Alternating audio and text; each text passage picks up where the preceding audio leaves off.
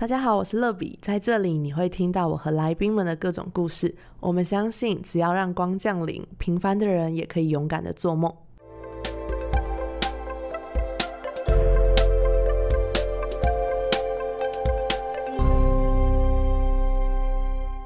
欢迎光临，我是乐比。这一集节目呢，非常开心，就是要再一次邀请到听思来这边。为什么会邀请听思呢？因为我们在一起开了 IG 的自媒体课程之后呢，有很多的学员就是有留言，然后还有在我们 IG 上面的粉丝有问我们一些跟自媒体经营相关的问题，所以我们就答应大家要录一集 Podcast 来解惑这些问题。好，所以我们就欢迎听思。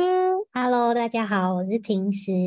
这次我和乐比一起举办 IG 自媒体经营相关的线上课程，那有这个机会再来欢迎光临当第二次的嘉宾，很荣幸。对，我发现我们的课程的名字真的超长的，叫做 IG 经营指南：自媒体成长突破关键大公开。没错，整个自己都会忘记的长，要看着稿念出来的程度。对，但是因为我觉得我们那时候在想这个名字的时候，我们想把每个关键字都塞在这一句话里面，每个字就是我们的，有点像是课程的精华，浓缩成一句话。对，而且就觉得一开始在做这个课程的时候，其实我们是讨论很多次，就是一直修修改改，然后。中间其实还有大转弯，我们的方向没错。对，我们今天就整理了四个大项目的问题，然后来互相问一下彼此，然后也跟大家分享我们在经营 IG 的这些心路历程。好，那这四个大类分别是生活与自媒体，然后第二个大类会是 Podcast 相关的类型，第三类是手写相关的，最后一个是其他类型。所以呢，生活与自媒体当然就要马上来先问听思，就是第一个有人问的是怎么可以天天 Po 文，如何坚持发文？我觉得能天天 po 文的人应该不多啦，只不过我觉得如果是自媒体创作者的话，应该都会有一个固定的频率发文。像我自己是一个礼拜至少会发两篇贴文。那我觉得坚持发文这件事情，其实我们在我们的线上课程中有讲到很大一部分的内容，就是有点像是我们经验的会诊跟走过的一些坑。然后我们想办法，就是走过那些我们曾经跨不过的坎。所以我觉得，如果大家对这个部分想更了解实际怎么做的话，可以去搜寻我们的课程，因为我们之后会出影片版来跟大家分享。那如果是以我自己的经验来说，我觉得提前规划贴文的主题蛮重要的。对，这集 podcast 出来的时候，我们的课程应该已经上架了，所以大家就可以到我们的连接上面去看，应该都会看到这个课程后续的一个销售。欢迎大家可以加入我们的课程。好，那第二题我们很快来问，就是问问题真的超级多，然后我们要每一题都回答。第二题是经营一阵子之后，如果没想法的话该怎么办？哦。这个问题我觉得好像蛮适合温乐比的，因为我自己是目前还没有这个情况发生，就是我还是蛮稳定的在发文。你现在目前的状况应该是还有很多很多待发的，然后很想发，但是还没有轮到他们。没错，我现在状况是这样。就是一直都有很多主题还没跟大家分享，所以我每个月其实感超多，每个贴文的主题都排满满的。对啊，因为我觉得你就是每次跟你聊天聊一聊，然后你就会说，哎，我觉得你好像可以做什么，哎，或是哎，我觉得这个下次可以来做，所以我就觉得你就想法超丰富的。谢谢，你客气什么？我们在录节目，然后你这么客气，不习惯被夸奖，不习惯被夸奖。好，那你现在开始习惯，因为应该会很多人夸奖你。我都很谦虚啊。好，OK，那我来看一下这一题哦。如果经营一阵子没想法怎么办？就休息一下，会不会太直接？休息是一个蛮好的方法，就是让自己静下来。我说，因为我觉得大家就是没想法的这个情况，其实它背后延伸的也不能说是问题，就是它情况有很多种类型，可能是生活变得很忙，或是他。当时那个情况下，他心情不好，就是有很多种种原因可以去理清。所以我觉得大家就是先停下一段时间，因为其实我觉得你停下来一段时间，其实大部分的读者是不会发现，就是你中间有这一段时间是没有发文的，除非是真的是。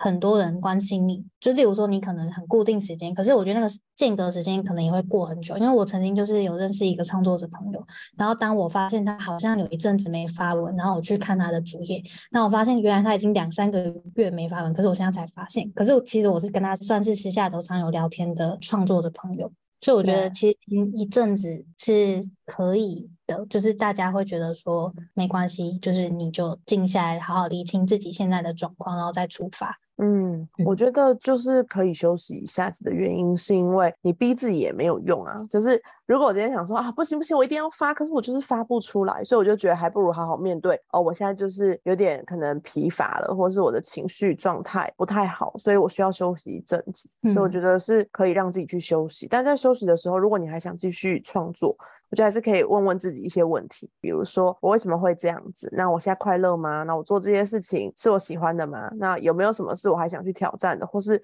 为什么我最近会这么失衡？就是可以一直去问自己问题，然后去反思。没错。然后我觉得再来是，如果有一些人会担心，那我休息一段时间会不会演算法就跑掉啦，或什么的？或许就是可以发一些线动啊，或是还是可以发一些可能比较既定的贴文。对，就是可能需要耗费灵感的那些贴文，可能会比较难产出。可是像比较有点像是知识型的贴文，就会比较好会整。对，或是可能是自己的生活，就是只是分享一些生活，就是不会到太复杂的东西。我觉得其实还是可以。用轻松的心情去分享，对，就是不要给自己压力太大。我觉得其实还有一个方法，就是其实你也可以在线动，就是把自己最近的心情打出来，然后听听看大家的想法。我觉得如果平常就有在关注你的粉丝或是读者，他看到你的这个状态，其实也会给你一些想法跟建议。那我觉得你也可以听听看，或是从他们那边再获得一点动力。对啊，可是我觉得有时候会很困扰的事情，是因为你生活当中有很多人追踪你的账号，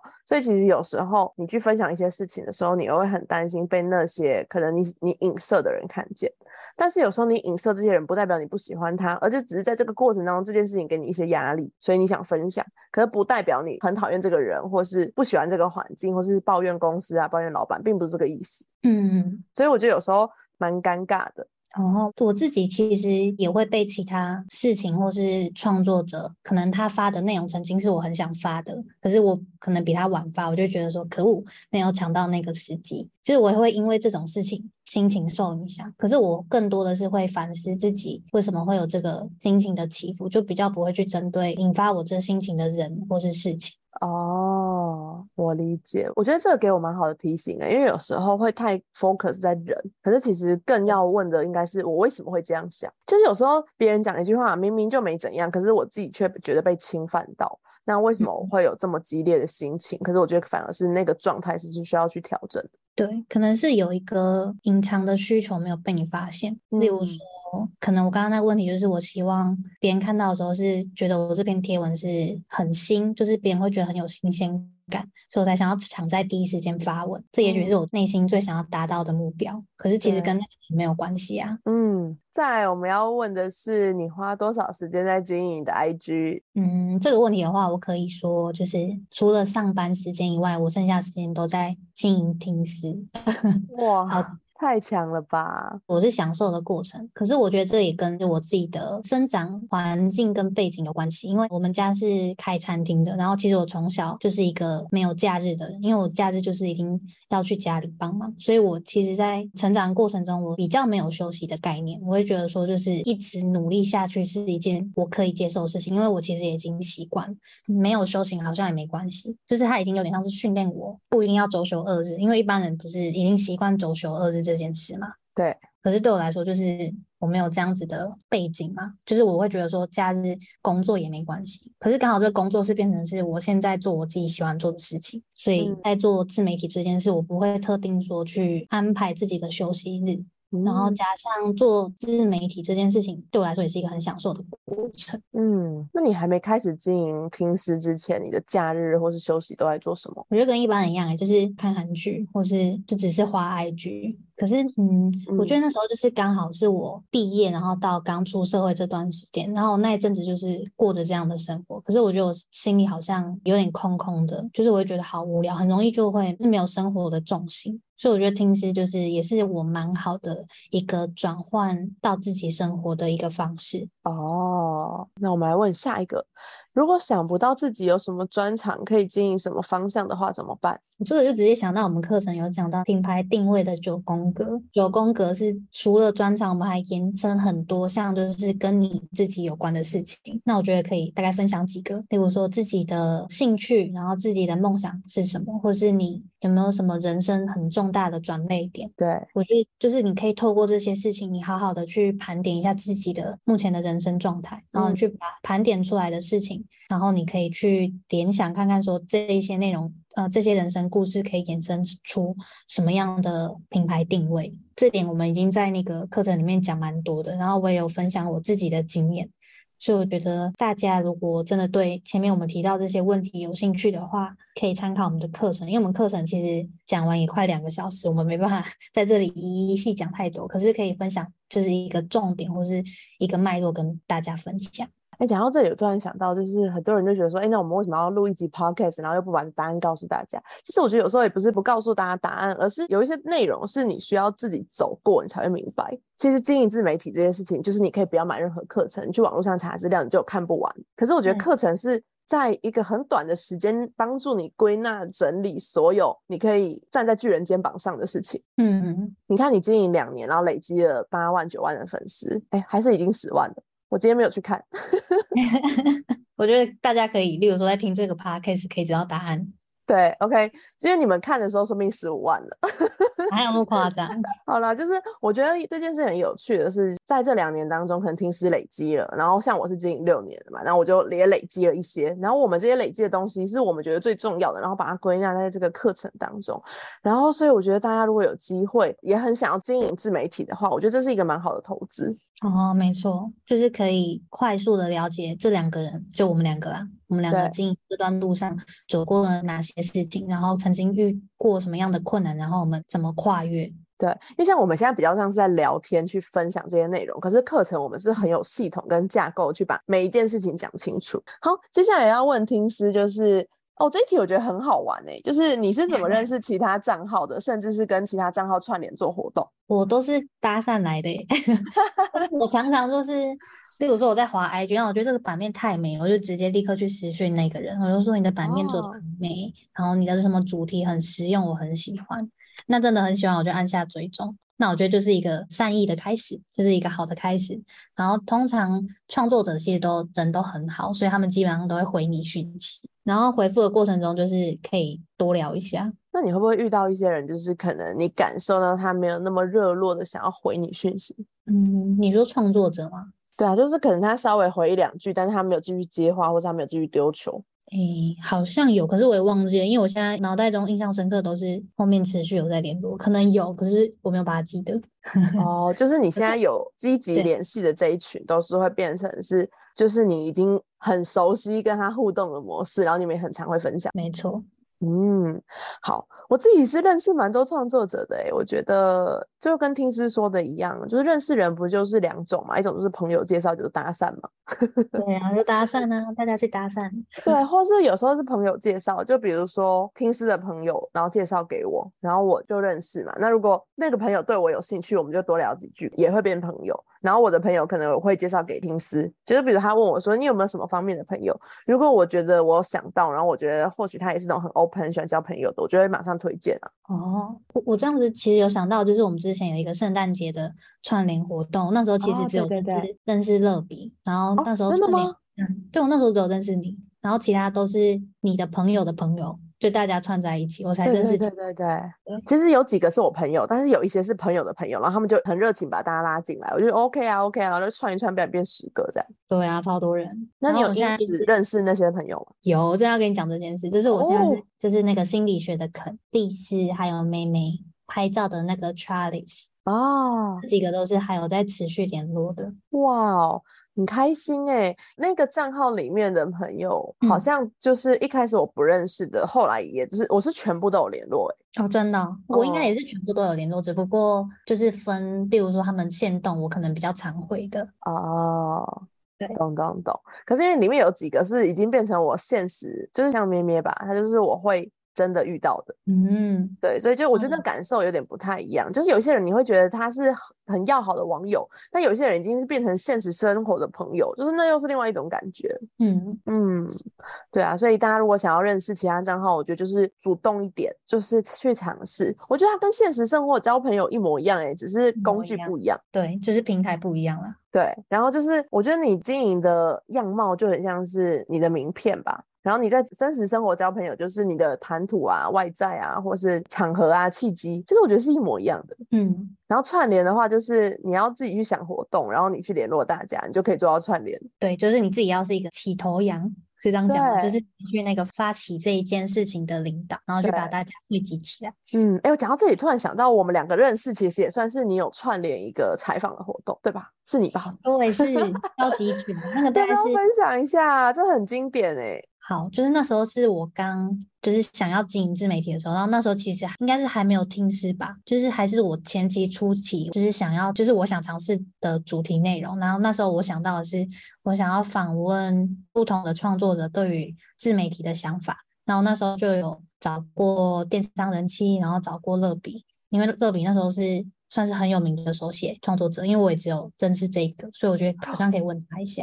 然后还有还有三分钟吧，就是哦各个领域，然后我觉得很厉害的创作者，然后就是一样也是可能把我这一次的访访谈的主题的目的是什么，然后我的想法是什么样，然后我想问什么问题，我就大概打了一段文字，然后传给这些创作者。那每个人都有回你吗？有诶、我问的其实基本上都有回，连电商人气也回我，所以我那时候就有吓到，因为我觉得大家哇在我心目中，我觉得大家都是很厉害的角色。哇哦，所以大家其实也可以尝试去做这件事情。没错，我觉得就是不要害怕，因为你他们就算没回你也没有关系啊。对，就是就是变成一张广告单而已，没事的对。对对对对只要是有回的话，说不定你们就会变成好朋友，像我们现在这样。对呀、我现在也觉得很很开心，你当时有问我，因为是你先发现我的账号，可是我后来就觉得你经营的很好，然后让我觉得很敬佩、很喜欢。嗯，可是我印象中那时候还很少，因为那时候问你的时候可能才两三百个人。你那时候，对，我记得你那时候找我的时候好像是几百人，然后我那时候其实看你的版面有一点不知道你那时候在做什么。对，我那时候就是任何事情都是刚起头，然后任何什么可能，我记得连头贴也不是现在这个，不是不是，我记得不是。对，就是很初期很初期的时候。对，但我对你印象很深刻的是，我觉得很少人就是陌生人，然后粉丝还没那么多的人，会主动问问题的时候写这么详细的提案。就是你那时候有很认真解释为什么你要做这件事情，然后你问了我哪些问题，嗯所以我觉得这个点是很值得学习的。嗯，因为我觉得蛮多人问问题都是没有头没有尾，所以我觉得至少要把自己的目的，然后跟你就是也要自我介绍一下。没错，这很重要，所以就大家可以像听师一样这样子，就可以达到一个认识其他账号，然后甚至做到串联这件事情。然后再来就是要问听师，发文前你会先进行规划吗？像像是拍影片会先写脚本这样的概念，可以教学一下你怎么规划吗？嗯，我是每一篇贴文都一定会规划，限动可能会比较 free 一点。可是因为我平常写贴文就一直有在想架构这件事，所以我在想说，可能我应用在线动上，其实多少也有一点有架构性的东西存在，可是我没有发现，因为这已经变成是一个直觉反应嘛。哦，懂。对，我自己写贴文的架构，可能例如说，我今天想要分享一本书籍，那我可能看这一本书之后，我想要就是我看过的内容定一个大主题。它有点像是一个大标，可能这本书是跟沟通有关的，或是这本书是跟失恋有关的，像这种比较大主题、大方向的内容，我会定一个大主题，然后再是一个副标，副标就可能比较偏向是这本书里面让我有感的句子，嗯，然后我会把它变成是我的副标，然后接下来里面就是因为我每篇贴文大概会有七八篇贴文，那我的封面就是会是放大标跟副标，然后内文就会放每个小标题，然后那些就是这些标题都是我先想好才会去延伸内容。哎，那我想问一个问题，就是你在做这些文字，你会按照那种看的人的逻辑，一页一页去发想说，哦，那我这边要先写什么，然后我第二页要怎么看，然后他们才会理解我在讲什么？嗯，你会这样规划吗？会，我有一个顺序性，因为像例如说，我可能讲沟通，然后我可能想讲沟通技巧，然后我就可能那个小标题我就列一二三四，那一二三四是有连贯性的，对，我会是这样子写贴文，就是你可以把它想想象是好几个小点，然后每个小点我要讲的重点，所以我内文通常都会是最后写的。对，懂。我真的觉得每次看听师的贴文，就觉得这是一个很大的资料库，或者你看一些他的书籍分享，就觉得你的那些书籍分享都是很分析，然后把它归纳成一些重点，超强的。谢谢。好，那我们接下来看，那内文要怎么样撰写能够更贴近读者，而不是过度主观将自己自身经验带给读者呢？我觉得这一点我是之前有踩过这个雷，就是我一开始就是还是在尝试阶段的时候。我那时候就是写的东西都是很偏自身的经验，因为我那时候其实给我自己的目标是我希望每天都可以记录一整天发生就是我有感的事情，所以我有点像是在写流水账，就是我在写我每天受到启发的事情是什么，然后有什么事情是我觉得可以分享给大家的。可是我觉得那些东西都是很琐碎，就你看不到重点。可是我那时候就是有去想说，就是如果大家花时间在看你的贴文，就是我是不是可以带给他、带给别人一些。有价值的内容，所以我才慢慢把我的贴文变成是有架构性的，因为我想让大家看我的东西是有架构的，想要呈现的重点是一眼就可以看出去的。哦，然后我觉得还有一个很重要的点就是，我很常就是在问我自己说，我现在在发这篇贴文，我会想要分享吗？我自己是读者的话，我会想要分享这篇贴文啊？分享的原因是什么？像我那时候决定做手绘语录这个版面，就是为了想让大家就是看到，我觉得。图很美，然后文字很有感觉，然后进而分享去出去给别人，可能是分享到自己的线动，或是分享给自己的朋友，是看起来是有面子的。就是你要觉得你自己东西是好的，然后值得被分享出去。那被分享，那你看到会觉得哇塞，这个贴文很棒。嗯，就自己都觉得自己的东西是好东西。对对对，其实作者基本上都要这样。没错，我觉得这样子就是蛮重要，就是要思考说你自己的东西是不是有价值，然后值不值得被分享出去。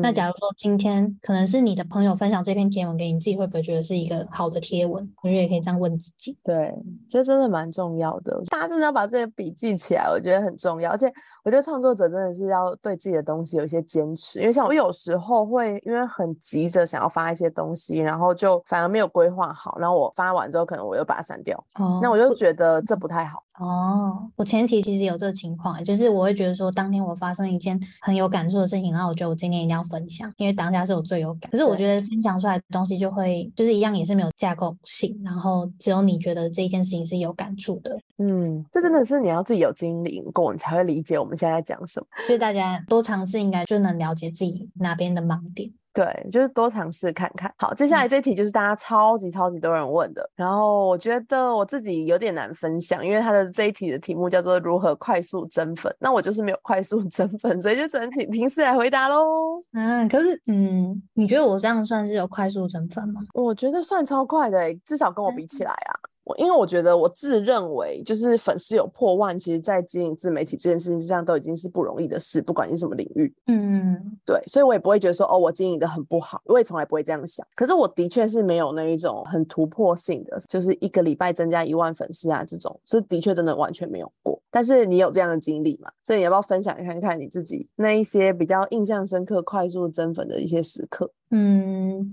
好，我想一下怎么分享，因为其实我没有把自己定位在就是快速增粉这件事。可是其实我听过蛮多，就是创作者朋友有这样觉得。可是因为可能对我来说，我觉得写文章这件事的目的不是想要增加粉丝，加粉丝，对，所以我没有去往这个地方去想。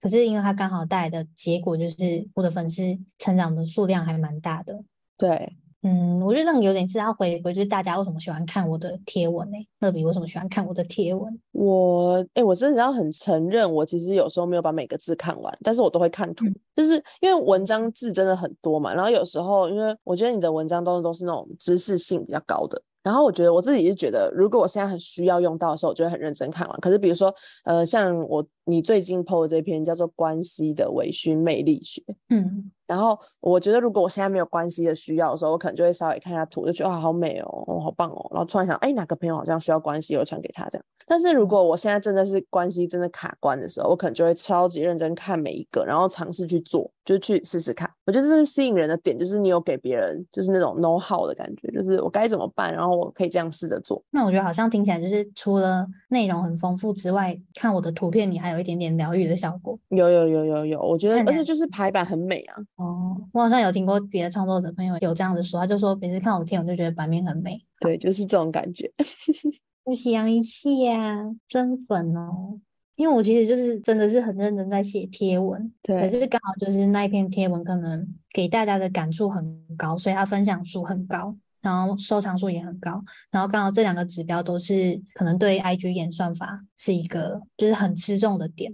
就是可能在发的几个小时内有达到这样的目标，所以他就把这一篇贴文推广给更多人。那我觉得其实当人去看到这篇贴文，他想按下追踪，也是因为你的版面的内容要够，然后加上这篇贴文真的很吸引他，才会按下追踪嘛。没错，所以我觉得回归到一个点，就是你有没有把你的内容写好，或是内容值不值得让大家去追踪这个账号。因为我觉得曝光是一个点，没错。可是想让人家按下追踪这个点，就是你可以去想想看，说你为什么会想要去按下追踪这个按钮？是因为这个账号一直不断带给你很多很丰富的内容吗？还是这个账号的版面很漂亮？就是你一定会有你自己想要追踪这个账号的原因嘛？那我觉得可以先问问看自己，平常追踪别人账号的原因是什么？那看自己的版面或是自己的账号有没有这一个特点。是哇，我刚发现你是九点九万诶，哇，好多，我有喜欢的。对啊，快要结到那个十万那个十万，你会办什么活动吗？天哪，这个我今天不知道已经是第几个问我了。哦，真的吗？真的啊、我因为记得大家就是有就发现你九点九万这样子，啊，可是我好像没有特别想办什么活动，因为我觉得我平常可能给大家的福利已经很多，像每篇贴文都有抽奖，或是提供笔哦记给大家，就是因为平常就有在做这件事情，所以我觉得十万感觉是就是就让他就是当个平常日过去这样子。对对。可是我可能会想要问，可能问个 Q&A 吧，问大嗯家有没有什么什么话想对我说，或是有什么问题想问。哦，哎，我想要问一下，就是你的那个，就是哎，这我真的很好奇，我就真的想问，就像比如说你这篇有说你留言可以领取笔记嘛？领取笔记真的是一个一个私讯吗？嗯，我前期是、欸，就是我前期有一个一个私讯，可是因为那个私讯量实在太多，就是我可能每天下班我都要坐在手机，也不是坐在手机，就是我拿着手机，我必须要回复私讯，可能要回复一两个小时，我才能可能回复到一半。对可是我之后有接触到一个第三方的工具，它有点像是聊天机器人，就是我可以在贴文设定关键字，那那个机器人就会自动回复讯息，我觉得还不错。哦，所以我现在就是不用一个一个回，可是我可以让大家，例如说在留言的下一秒就收到我的私讯，就是让你自己的效率更好。对，就是也让我自己更轻松了。只不过这个是需要付费的工具，理，解理解，所以大家如果有一天你们就是也是经营到需要一两个小时回复私讯的时候，你也可以来试试看这些好的工具，然后让你经营的更有效率。对。如果大家对这个工具有兴趣，可以来私讯问我，都会跟大家分享。没错，没错。OK，好，那快速增粉这个问题呢，就是我们第一阶段生活与自媒体的最后一题。那我们要进到第二题，就是 Podcast 相关类型。第一题是，哇，这个超有深度的诶，好像把我们当成一个能够知道趋势的人。就是 Podcast 会是未来的趋势方向吗？嗯，这个问乐比好了，你现在已经有在经营 podcast，你觉得这个是一个未来的趋势吗？我觉得 podcast 不一定会是成为那种大众流行的趋势，因为现在的人就是可能喜欢短影音啊，喜欢视觉的东西。可是我觉得 podcast 它绝对是一个现在越来越流行的自媒体的一种模式。然后我自己听 podcast 的情况会是可能洗衣服、晒衣服、折衣服，呃或扫地，就是这种做家事的时光。我觉得它很适合戴着耳机，就是你不用完全全心全意在拖地吧。可是你可以边听东西，然后边拖地的时候，我就会做。可是像我朋友就跟我说，他上班边听 podcast，我说我完全无法、欸，上班的时候要头脑动很快，根本就没有办法再听 podcast，所以我就没办法在上班的时候听。可是我通勤或走路的时候就会听。我自己是通勤的时候一定会听 podcast，欸可能有时候上下班时间很长，然后你耳朵是空着的时候，就可以去听 podcast，它会错变成是生活的一个娱乐，或是你在听的时候，你可以吸收到一些知识。嗯，真的对，我忘记我刚刚要讲什么，但没有关系。那我们可以等我一下吗？我需要先发个贴文，因为我九点要发文，哦，好好好，很快，因为我都准备好了。哎、我觉得我这里一定要留下来。你？是不是？是不是？就是这个时刻，我一定要把它剪进 podcast 里面。就是我们在录 podcast 录到一半，因为要九点，然后听师说他要先去发文，完全就 是符合刚刚有人问那叫什么，就是你花多少时间在经营，然后你怎么样规划你的时程，就是这个问题，马上执行。在我们录 podcast 的时候，听师去发文喽。哎呀，不好意思，这样讲出来。但是我觉得很有趣，因为我们上次有一次好像讨论课程还是什么的，然后平时也有跟我说，我真的不好意思，我等下可能要给我两三分钟，然后想说嗯要做什么事，然后他就说因为我要去发文，因为我每次都是固定九点发文。对，可是你会很 care，就是比如说哦九点十五或九点半再发，你就觉得哦完全不行。嗯，其实也可以，只不过就是已经变成习惯了，就是一样也是习惯问题。我觉得这时间发文可能就是习惯。嗯，就在听师发文的时候，我跟大家分享一下，欢迎光临都是几点好了。就是呢，我一开始也是设定我们要让早上通勤的人可以听，所以欢迎光临是每一个以前啦，以前是每个礼拜五的早上七点，然后现在呢是不定期的礼拜五早上七点，但我都还是会在早上七点的时候发到各个平台，然后 Apple Podcast 上面。我发完，可是我还在我还在写 take。哎，我们现在的这个情况根本就是刚刚我们所有问的。好，你继续写 tag，那我们要进行到下一题。下一题就是 podcast 要怎么样才可以更吸引人？好，那我先回答，然后等一下听师写完 tag 之后就换听师可以分享一下，你觉得什么样的 podcast 对你来说是吸引你的？好好。我自己觉得 podcast 能够吸引人的，一开始当然是内容最重要啊，就是内容是不是有趣的。但是我觉得，因为 podcast 是一个听声音的平台，所以我认为声音好听跟声音处理的干净，的确还是蛮吸引人。因为如果你今天想象你听了一个都是杂音，然后底噪很真诚的一个 podcast，是也听不太下去。会耶，你还记得我那时候当初不敢答应你录 podcast，其中一个原因就是我觉得我声音不好听。你有跟我讲过，然后我那时候就说怎么会？当时想到怎么会有人想这么多？这是太杞人忧天了吧？那时候的心情就觉得你怎么会？然后你一开始的确是对自己声音蛮没自信的。然后我们连第一次讲电话的时候，你都很紧张，你还记得吗？对，那我那时候脸超红，就是我其实是脸超红在跟你对话。然后后来我们就越讲越自然，就是讲一讲还会开玩笑啊，或是我甚至有时候还会知道你一些口头禅，然后你在打字给我的时候，我就还有声音。就很有趣啊，我觉得还蛮好的。那你后来怎么突破自己觉得声音不好听到敢录 podcast，然后敢讲话？我觉得第一点就是因为你真的剪出来给我听之后，我觉得我声音好像没有我想象中那么糟。本来就没有啊，本来就是好听的啊。可是我就会害怕，就是对，因为我觉得我可能对声音好听的标准很高。那我觉得我自己偏是不好听的哦，就是你自己的标准定义，对，你去比，然后你觉得你没有达到你自己的标准。对对对，哦，理解理解。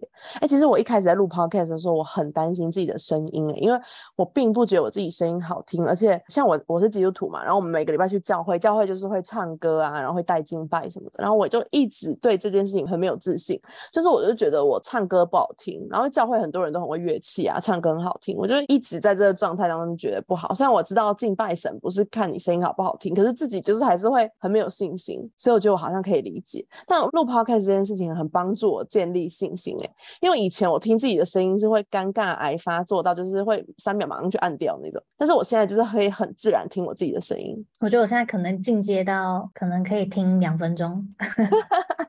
那你听 podcast 怎么办？我们这节目有一个小时。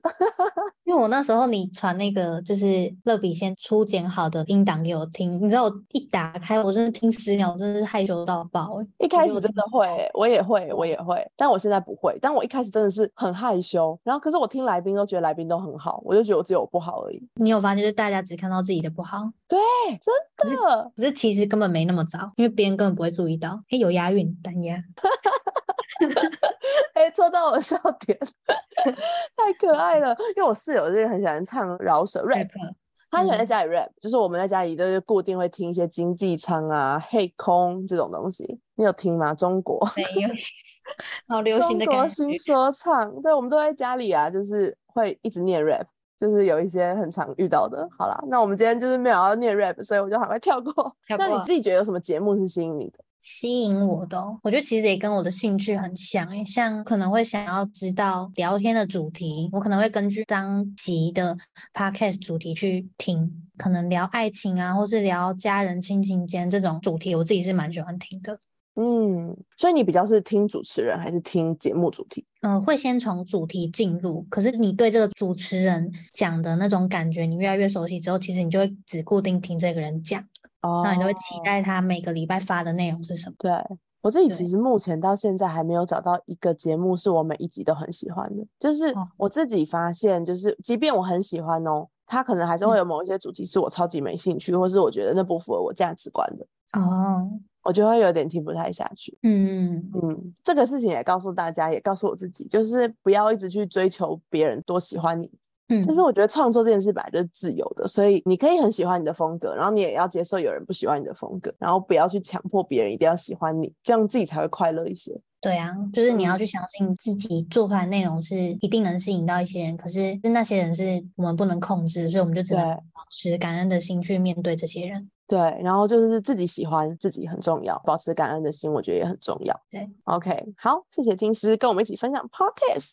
然后接下来我们要分享到第三个手写相关的问题，因为你也有手绘嘛，所以我们就也一起分享。就是这里有一个问我一个问题，叫做该怎么练字呢？笔要去哪里买？我先简答，该怎么练字就是每天要练习写，就是一个土法炼钢的状态。就练字就是土法炼钢，就是基本上我觉得就是你找到一个你喜欢的风格，不一定是嗯要去书局买字帖，因为有些人并不想要练成像什么王羲之啊、黄庭坚那种字，不是每个人都想要这样。就是你觉得你在网络上看到一些手写家，或是他可能就是个创作者，然后你很喜欢他的字，你就是照着他去练习。对，嗯之前有人就会分享说，你可以先把那些字，就现在有很多 iPad 嘛，你可以把它放在你的底图，然后把那一张图片就是调淡，然后你用描的，然后你就可以知道哦，它在这个笔画很容易会往右倾斜，或是它可能会某一个笔都会喜欢拉长，然后你就去练习，然后练完之后呢，你要把它放在旁边，就是不要再用描的，你要用看的，然后去练习。然后就会慢慢变成自己的风格吗。对，就会你会越来越像他。然后这是我之前有去上写字的老师的课，然后他跟我们分享，就是他说就是从模仿开始，但是呢，如果你一直就是只是看，你永远不会写出那样的字。他说你一定要练习，然后练习是不是你拿一页稿纸，然后写六百个字你就会练习哦，并不是这样。他说是你要每一个字都是要看着你想要嗯变成的那个样子，然后去练习，你才会变成那样。所以如果你写六百个字，你只手很酸而已。对，好好好笑。然后我就觉得很有道理啊，就是有时候我们练习就会想说埋头苦干嘛，就是狂练，就比方健身，他就好冲，然后就去跑步，然后跑三千公尺，然后就发现自己姿势错误，然后呼吸也错误。哦，就有点像教学的范本。对，因为我觉得这个跟就是我们当初练习化妆根本一模一样，就是我们一开始 谁知道眼影怎么上啊？就是你可能眼线都不会画，可是你自己会去找很多就是跟美妆相关的影片，然后一个一个慢慢学。然后例如说眼线，可能一开始大家都可能教怎么画，可是因为每个人眼型不同嘛，所以一定会越画越适合你自己眼型的眼线。对，然后我觉得这过程都很像。对，就是学一个东西过程都是很像，就是先从就是喜欢嘛，然后就疯狂看嘛，然后看完之后就自己想试试试看嘛，然后写久了就变大师，哎，不一定会变大师啦，但至少会熟练嘛。对啊，对，每个过程都是这样。嗯，真的，所以这个问题就是大家好好去练习吧。再来是笔要去哪里买，就是基本上啊，其实我觉得一开始练字，你在那种光南九成九啊，这种诺贝尔金石堂这种书局，基本上就可以买到很多你很够用的笔了。但是如果你真的是练到一个更高境界，然后你想要有一些特殊的笔，你可以去像台北就有水毡文房，它在国父纪念馆附近，然后还有像小品雅集，彰化就爱智文具坊，就是会有一些专门卖那种很文青，然后比较特殊的文具的专卖店。刚刚讲这些都是我去过，但是有还有更多是我没去过的，大家就可以去发掘一下。可能就是搜寻关键字吧，可能钢笔，然后店家关键字去找。对，或者你也可以上网去查一些这种日本、韩国的笔，然后可以找代购。但是我觉得那真的是你要很有兴趣的人再去做就可以，因为并不是那么容易取得，而且如果你从日韩买过来也会比较贵。那我自己是推荐大家一个就是很亲民的品牌，就是飞龙牌，然后有出一个系列叫做笔 Touch，就是我很常用的墨笔，因为它一支就大概五十块而已，比较便宜的一些特价的网站甚至可以买到三十九啊或者四十，我觉得它就非常好用了。所以大家如果是对墨笔有兴趣的话，就可以买这个品牌的笔，就是比较入门款。那当然就是之后进阶一直到两三百啊、五六百的都有。然后钢笔的话，我觉得就是大家可以先去光南那种。微笑钢笔等等，就是这种两三百块就有的钢笔，可以先买一支回来写。那如果你写一写，发现你真的对这钢笔非常有兴趣，你再去买那种几千块的，并不需要一开始就直接万宝龙啊什么的。我觉得那就太高级了。好高档，会之前你就已经先花光钱。对，这就跟化妆一样啊。女生有一些刷具就是可能几万块，你知道吗？嗯，循序对渐进。对，循序渐进，就是才不会压力这么大。但是如果你只是后台很硬啊，就是你也没关系啊，就是也可以全部买起来。对，因为我像我同事有人年纪很小，但是就背名牌包，但我觉得他家里 OK，他自己经济 OK，好像也没有不行。就是看每个人的情况了。对，看每个人情况。好，再来是有人想问如何经营手写账号，我很不会做美编，照片要怎么做才有质感？因为我自己觉得我的照片，我也不是属于很会美编的人诶。如果你有去划我以前做，我真的是慢慢进步，然后我就是看一些我喜欢的人，然后学他。你呢，听思？啊，这一题我觉得我好像比较没资格讲，因为我一开始其实做贴文是用照片当地图，我对于照片跟文字之间的处理还没办法处理的很好。所以我才变成现在都是素色的底色哦，因为我觉得你自己标准蛮高的，然后当你自己达不到你那个标准的时候，你就会想要用别种方法，然后你会找到一个更适合自己的方法，也比较舒服的。对对对对，然后比较可能效率比较高的。对，所以我觉得这个其实也是可以给大家参考。比如说你拍照拍不出你想要的样子，那你可以先去找网络上一些免费的素材啊。可能缺点就会是那不是你原创的，可是优点就是比你自己拍的还要容易满足自己。就是对满讲满足这个字有点奇怪，就是会让你自己觉得比较能够达成，甚至就是可能质感是超过我们努力一生都拍不出来的东西。对啊，因为就是每个领域都有自己的专家在啦，那他们愿意分享内容或者知识给我们，就是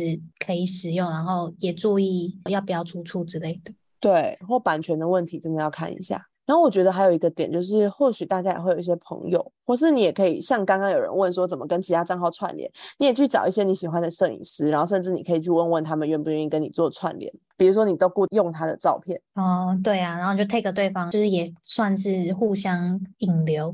对，我觉得这也是个好的点，因为像我有几个朋友，他们是喜欢拍照，然后如果有出去玩，就会主动拍一些照片给我，就是说，呃，如果你有刚好要用的话，可以用。然后后来他们跟我拍久了之后，他们就会知道手写账号的那些照片可能需要一些留白的，嗯，就是好让你放置。对对对，因为有时候那个照片本身太丰富的时候，你真的不知道字要压在哪里。对啊。所以我觉得大家就经营久了之后就会这样子。然后我的账号其实有固定跟几个摄影师合作，然后那些其实基本上都是我的朋友，高中同学啊，或是创作者的朋友。所以我觉得大家也可以尝试，就是不一定要每件事情都一定要自己来。就像我觉得听是自己画画，然后画的很好。可是如果你自己画画，你发现你还是画不出你满意的，其实你还是有很多替代方案可以做选择。嗯，好的，谢谢听师跟我们一起分享第三个手写相关。最后我们要进到最后一个大点，就是其他其他的问题真的是蛮丰富的。就是哦，这个问题很酷，他说未账号的未来计划是什么？你会一直经营下去吗？哇，这个问题其实我在决定要做停师的时候，我自己就有给自己一个目标，就是我至少一定要经营三年以上。就是我要告诉自己，经营自媒体这件事不是我三分钟热度想要做的事情。所以尽管今天我没有达到这个成绩，我也要去完成我自己心里的目标，就是经营三年这件事。哇，可是我觉得其实没有人可以知道你明天会发生什么事，或者你一年后会发生什么事。但我觉得定一个目标是好，就是有点像是心理建设。对，就是你至少在做这件事情的时候，你也给自己一个说，哦，我希望我可以达成，比如说写两百篇文章，或是我希望我可以在这个过程当中，我可以累积一些作品集啊，或是出一本书之类的。就算没有出版社找你出书，你也可以自己出啊。对啊，你可以自己写文章，然后出成电子书，也是一个方法。对，或是你也可以自己去印刷出来。像现在就是胶装都很简单，就是你只要有付钱，你随便找个路上影印店，他都可以帮你做到。嗯，所以我觉得没有想象中这么困难。对，那账号未来的计划。乐比现在有什么计划吗？其实我觉得就是你人生的成长计划。我觉得自媒体就是这样，就是你现在在做什么事，你的账号就是跟着你走。所以像我觉得我真的没有办法讲我未来的计划是什么，我现在还没有想法。可是我只能说，就是我目前此时此刻我是会继续经营下去的。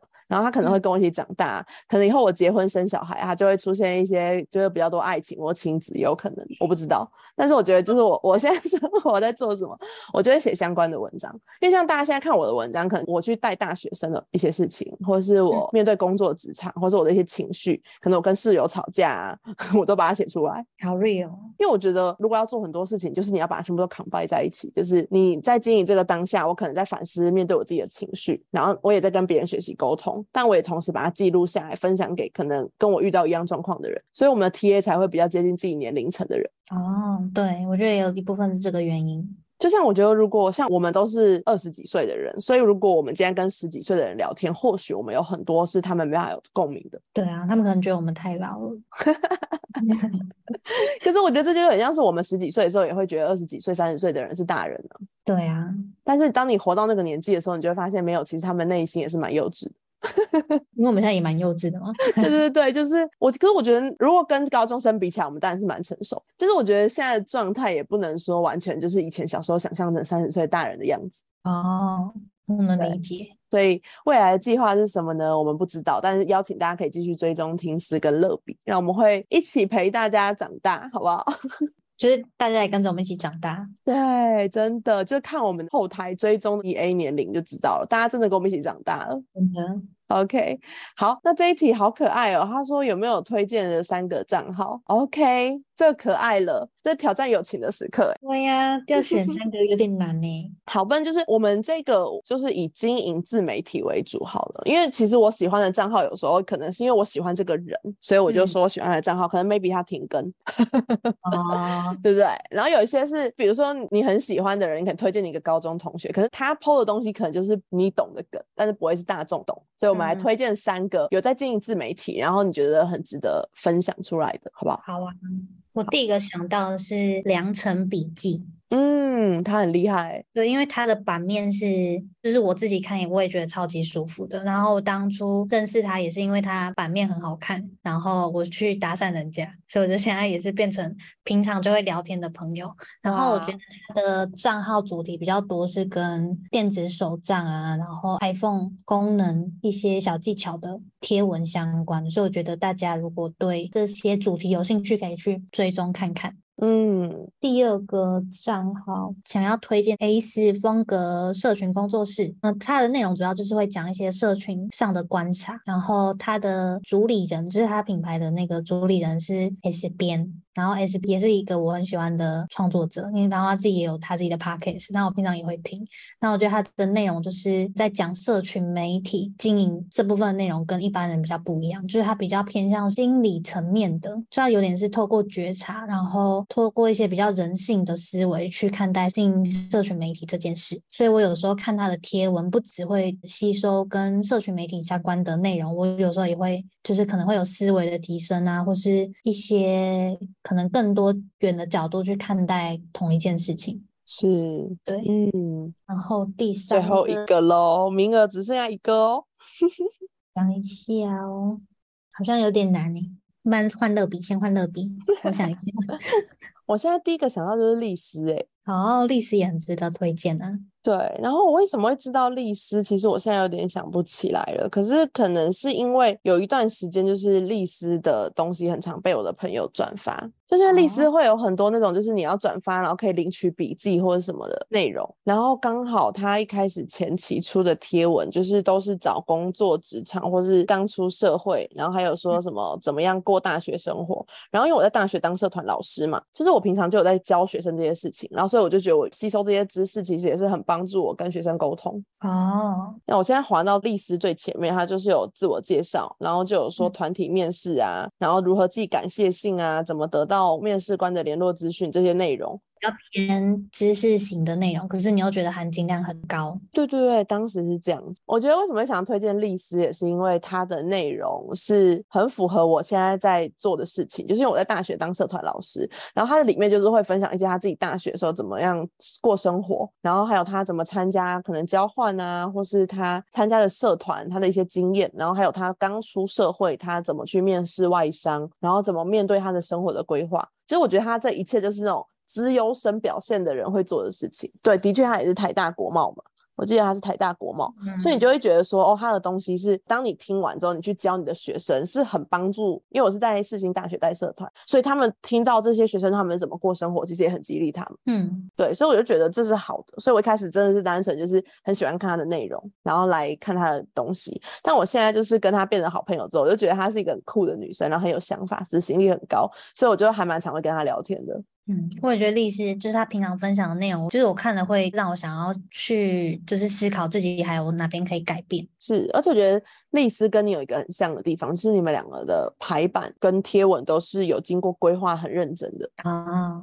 我有感觉出来，就是历史也是有加工性，然后有顺序性的。对对对对对，因为像嗯手写家，其实有很多人是我们不需要去规划版面，比如说我今天抄这句句子，然后我就直接抄，然后标注出处，我就可以 PO 了。嗯，的确，很多人是这样子嘛，对不对？对，所以就是那，我觉得每个人就找到自己适合的方式，因为手写人这样 PO 的时候，他按赞数一样很高啊，他不会因为这样子然后没人按赞，所以我觉得大家就找到你自己舒服、喜欢、方便的创作模式就可以。嗯，嗯，OK，那我要推荐第二个，我我觉得我推荐的都是我自己的朋友、欸，我第二个想要推荐就是咩小鱼，因为我觉得他就是一个超级自媒体的人，因为我露脸，然后他的生活就是精彩到可以写小说，天哪，而且我觉得他懂的东西跟他的生活真的很精彩，就是因为他是自由工作的人，然后他又有很多出国的经验，然后又会乐器，然后朋友又人脉超广，所以他每天分享他的生活，你就会觉得说哇，就是让我自己很增广见闻。好，就是你也很向往他这样子的生活模式，然后他分享之后，你会感受到满满的力量，就是心情看的心情会很好。对，然后我觉得我跟就是咩小鱼有一个很像的，就是我们的个性都是那种对朋友超级真诚的人，所以我觉得我跟他沟通的时候，我就会觉得我很懂他在想什么，然后他也可以理解为什么会这样想。嗯，就是个性很相同的创作者。然后我觉得这很妙，就是他有两三个他真实世界的朋友，就是因为他推荐，然后我们就互相认识，然后他的朋友现在也变成我的朋友，天哪，世界很小哎、就是很酷，我觉得超级酷，然后就觉得也也蛮开心的啊，就透过这样子的交流，可以增加一些现实生活的不同领域的朋友圈。好，第三个想要推荐的就是大兴先生。然后为什么想要推荐他呢？其实大兴一开始是我的粉丝，他是我的大学学妹的好朋友。那我一开始是认识真实世界的他。然后有一次我在北科演讲的时候，大兴那时候还在台中读书，他就搭车来台北听我演讲。然后他听我演讲的时候，他就坐在第一排，然后一直狂抄笔记，然后就问很多问题。所以我那时候就对他印象非常深刻。然后我就跟他分享很多我创作的一些经历。结果呢，后来有一天他就跟我说，他大四的时候休学，因为他有更想做的事情。然后他现在当自由工作者，他在经营自媒体。然后我就看了他自媒体的账号，我就吓到，说天哪，好多人哦！就那时候他大四哎、然后就几千人，然后还做不久，我就想说他怎么那么厉害，而且他怎么已经有办法经营自媒体，然后养活自己。其实我那时候是非常惊艳，然后敬佩嗯，对，我觉得所以就是从粉丝，对，超难得，我就从粉丝，然后变成一起创作的好朋友，我觉得这样很棒。哦，我觉得也嗯是一个就是比较偏神奇的缘分。对，然后我也很感谢他，就是我一开始推出第一堂那个手写课的时候，就是他帮助我的。哦，对，我们也是彼此的贵人嘛，就是你在他还没就是经营前，你帮助过他，然后在他就是可以帮你做一些什么事情的时候，他也帮助你。嗯，我觉得这个模式其实蛮好，就是当你很无私的分享的时候，就是你怎么知道，就是他以后可能会青出于蓝？你这样讲好奇怪，啊，就是他以后可能会表现更好的时候，他也会带你飞。后浪推前浪。对，就是我就是互相的欣赏彼此，然后互相的激励跟帮助。嗯，你呢？第三个，哦，好，我刚刚脑海中想出好几个账号，可是我觉得第三个我想推荐是文青汪的影剧世界。哦，我也好喜欢。因为我自己平常，因为他算是我还没经营自媒体之前，我就有追踪的账号。对，然后我觉得他很特别，就是跟一般不太一样，是他是从影剧这个主题出发。因为我相信大家平常生活中都一定有看韩剧啊、看电影或是看动漫，就是你一定会接触到一些跟于跟影剧相关的内容。那我觉得大家可以去看他这个账号，就是看他怎么由兴趣衍生出来，变成是他一个自媒体经营的主题。嗯，那它的版面，因为它版面也是很有一致性，然后它的内容也是非常的怎么讲，就是也是知识量很高。因为我也是常常看到他的分享，然后我就很想去看那一部剧。对，所以我觉得，如果大家是对经营自媒体有兴趣的话，可以参考我们刚刚讲这些账号，然后去观察他们的品牌定位跟他们账号的一些特点，什么是吸引你的。那你可以将这些吸引你的点写下来，然后问自己能不能去做到。嗯，对，OK，好，我们这一题真的是讲很多，就是很真诚的讲，因为我们刚刚其实都很挣扎，因为我觉得我我们认识的创作自媒体的人真的太多了，真的，所以有点难取舍。下次我们可能会录一个推荐三十个账号，我们也可以再录一集。三四个可以。好，那我们今天的最后一题，这真的是最后一题，就是你们有考虑再开不同的课吗？感觉可以针对不同的族群来开课。哎，这个人好为我们着想哦。对啊，怎么最后一题还问这个？没有，其实是我整理在最后一题，但是这个是真的有人问的。对，这是有人问的。你会想要再开课吗？我觉得如果是我自己主动开的话，可能不会，因为我其实前几次的开课经验都是别人拉着我一起做的。嗯，所以就是开过两次，对不对？对，我是开过两次。然后都是别人拉着我，就是问我有没有意愿，就是一起开这门课。然后我通常都是答应了，所以我觉得大家如果有兴趣想要找我开课，可以来私信我，因为我很喜欢跟大家，就是跟不同人一起工作跟企划的那个过程。可是我叫我一个人去做，我可能。第一个是我时间不够，然后第二个是我，我觉得我个性是蛮需要鼓励的一个人，就蛮需要被鼓励。对，所以我觉得有一个人在的话，我们可以彼此交流啊，然后遇到什么困难可以彼此鼓励的话，我觉得是一个很棒的过程。真的，我现在就觉得说，我们好像就是我们两个之前每次开开的时候，我们就说我们可以再开一堂，我们可以再开一堂。然后如果真的把那些开完，我们应该有十几堂可以开哦，很多哎，看大家有没有兴趣。对，真的是看大家有没有兴趣。我觉得，因为有时候创做的人想分享，可是也是有合适的族群愿意听我们分享，我们才有开的那个动力跟热情。对呀，要不然就是很像是一头热，对，想要去做。就是我觉得自己开心很重要，但是如果是开课这种事情，就是我觉得如果有人愿意欣赏，其实是会很感动的一件事。对呀。对，那最后呢，我们有没有什么要跟我们的听众分享的？像我自己想要偷偷就是分享一下，我其实前阵子就是一两个月前，我有开始开了我的匹克帮，我有跟几个创作者的朋友，然后还有。真实在生活当中比较要好的朋友，我有跟他们分享哦。那大家反应怎么样？大家反应就是哦，你又开一个平台，你有时间哦，就是担心时间够不够。对对对对，就是大家很实际。然后不然另外一派就是说哦，超棒的啊，加油加油。然后可是我觉得我周遭的朋友在用匹克帮的人很少。嗯。就是我自己也没在用，对，就是我觉得匹克邦其实是一个蛮大的市场，可是我们这个年纪的人好像比较少人在用匹克邦，可能是搜寻资料的时候偶尔会进去一下，可是不会到每天一直在上面逛。对对对。那你有用无名小站，然后很疯狂在上面逛过吗？没有，那时候我那时候应该国小吧。那你国小的就是 social media 是什么？就是无名小站跟那个 MSN 呢？可是已经是末期了。是是是，我国中国一国二的时候是每天都在无名小站。真的假的？只要可以开电脑，没有没有，就是我每天可能就一个小时，因为我们家的电脑是在客厅。嗯。所以我完全不可能偷看什么东西，全部的走来走去都看到你在干嘛。所以呢，我妈就是会给我可能，哎，其实也没有每天呢，就是应该都是我每一次开电脑的时候，我一定都是在用无名小站。哇，那就是那时候很红的东西哎。对，而且我那时候其实很认真在写贴文。哦，你那时候就已经在经营自媒体了。是是是，我那时候就是超级认真，每天都在看谁来我家，然后很认真在 Po 文，然后有发生任何事情，我都一定要写网志。天哪，你已经有这个潜力嘞。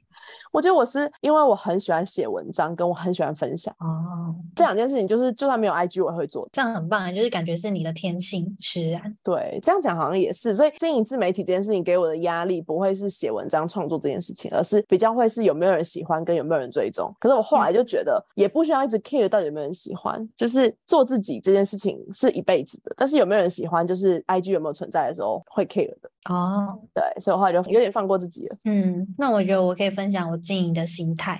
好，因为我那时候决定要经营听诗的一个很大契机，就是我想要记录每天被启发的事嘛。那我觉得其实这件事对我来说，就是我相信我做这件事情可以为我自己带来改变。嗯，那我觉得带来成长这件事情对我帮助很大，那我一定是每天去做啊。就我不可能说，可能有一天落掉，或者是我有一可能有一段时间说我不想改变。就是我觉得它是一个一点一点在变好的过程，然后我是透过听知这个平台帮助我，就像是督促自己啊。像我写贴文，我会规定自己可能一个月要发几篇贴文嘛。对，因为我有时候也是怕自己懒惰，可是我觉得如果变成一个习惯的话，其实我是一个朝着一个更好的方向前进，我就不会觉得说我做这件事情没人看怎么办？因为我是 focus 在自己说，那可是我今天写这篇贴文，我自己有吸收到东西，这样就好了。嗯，对，所以我觉得大家经营自媒体，可能主要还是要从自己出发。嗯，没错。哎，我突然想到，我突然想到，我刚刚为什么要讲匹克邦？所以我想要跟大家分享说，就是我有另外一个平台，所以 如果有空的话，可以上去看一这样子，就是因为我觉得 I G 的受众比较喜欢看短的东西跟照片嘛。那可是如果喜欢读长文章，或者想要看我分享一些比较详尽知识型的东西，可以到匹克邦去，更有逻辑跟系统的呈现方式。对，因为我在上面目前只有写四篇文章，可是我自己都觉得超级实用。可是其实我后来想想，就这些东西其实有有时候也不是那么连贯。因为我第一篇写的是我三十岁以前想要做什么事情，然后我第二篇写的是如何开 podcast 跟经营 podcast 一年多的一些心情，然后第三篇我写的是买了 Mac 之后有一些快捷键是什么东西，然后第四篇写的是怎么办美国的 ESTA。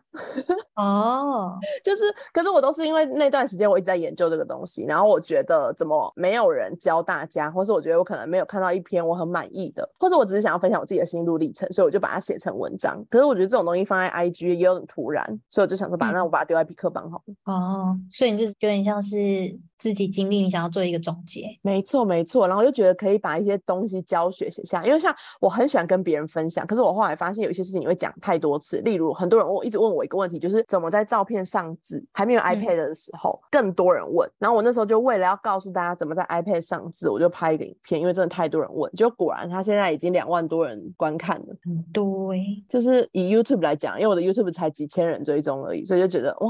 有两万多个观看，你还不错，嗯，表示很多人想知道。对呀，嗯，好，那今天节目的尾声，听师有没有什么想要跟观众朋友说的呢？谢谢大家的收听。